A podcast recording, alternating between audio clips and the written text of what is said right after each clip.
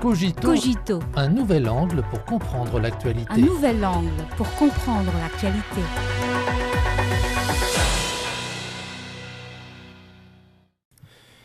Bienvenue à Cogito. Après la baisse de la note de la dette américaine par l'agence de notation financière Fitch le 1er août dernier, une vive passe d'armes a opposé le Parti démocrate et le Parti républicain. Les démocrates ont qualifié l'abaissement de la note crédit des États-Unis de résultat d'une crise de défaut de paiement créée par les républicains, tandis que les républicains en ont attribué la cause à la mauvaise gestion des affaires économiques par l'administration Biden.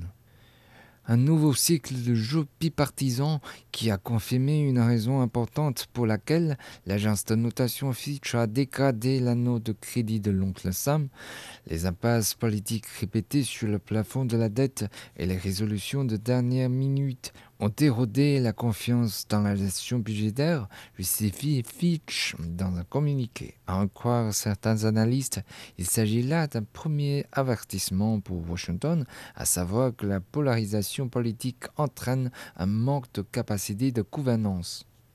Dans la récente crise de la dette américaine, les deux parties ont trouvé un accord à la dernière minute pour suspendre le plafond de la dette pendant deux ans, ce qui a permis d'éviter un défaut de paiement de la dette américaine. Mais au cours des mois qui ont précédé, les deux parties, afin d'obtenir les plus gros avantages politiques, se sont livrés à un bras de fer, jouant au jeu du poulet, ce qui a beaucoup inquiété le marché. En mai dernier, Fitch avait placé la note américaine sous surveillance. Cet abaissement peut être considéré comme une nouvelle expression de déception et d'insatisfaction face au déclin continu de la capacité de gouvernance de l'administration américaine. Dans le même communiqué, Fitch souligne que la situation financière des États-Unis continuera à se détériorer au cours des trois prochaines années et leur dette publique déjà élevée continuera d'augmenter. Il s'agit là d'un deuxième avertissement pour Washington. L'entêtement des États-Unis est alarmant. Les perspectives d'une économie basée sur l'expansion de la dette sont inquiétantes. D'après les informations figurant sur le site web du département du Trésor américain, le montant de la dette du gouvernement fédéral au 31 juillet atteignait 32 600 milliards de dollars, ce qui équivaut à une dette de quelques 100 000 dollars par Américain. Fitch prévoit que la dette publique américaine atteindra 118,4% du PIB du pays d'ici 2025. À titre de comparaison, le ratio médian dette PIB pour les pays notés AAA par l'agence est de 39,3%.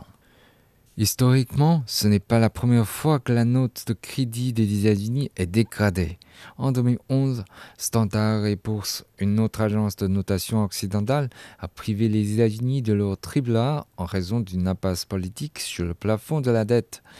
Mais cette fois, la situation est différente. Pire encore, la dette du gouvernement fédéral des États-Unis a doublé. L'Institut Crado, un groupe de réflexion américain, a averti que l'augmentation continue de la dette du gouvernement fédéral freinera l'investissement privé, augmentera le risque d'une crise budgétaire soudaine et deviendra une question de sécurité nationale pour les États-Unis. Le troisième signe d'alerte concerne la crédibilité des États-Unis et pourrait accélérer le processus de dédollarisation. L'abaissement de la note de crédit des États-Unis par Fitch a déclenché une volatilité importante sur la plupart des marchés développés. Un certain nombre de pays évaluent déjà les effets négatifs de cette décision sur le monde. Le statut du dollar américain en tant que monnaie internationale repose sur le crédit gouvernemental. Une fois ce crédit érodé, il est naturel de faire de nouveaux choix.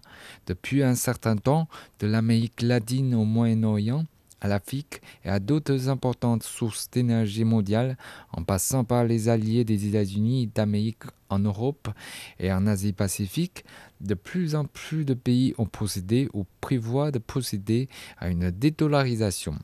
Après la dégradation de la note américaine par Fitch, un certain nombre de fonctionnaires du gouvernement américain ont réagi vivement.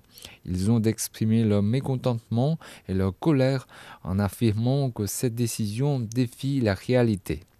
Cependant, cette décision n'est pas une surprise, mais reflète précisément la réalité.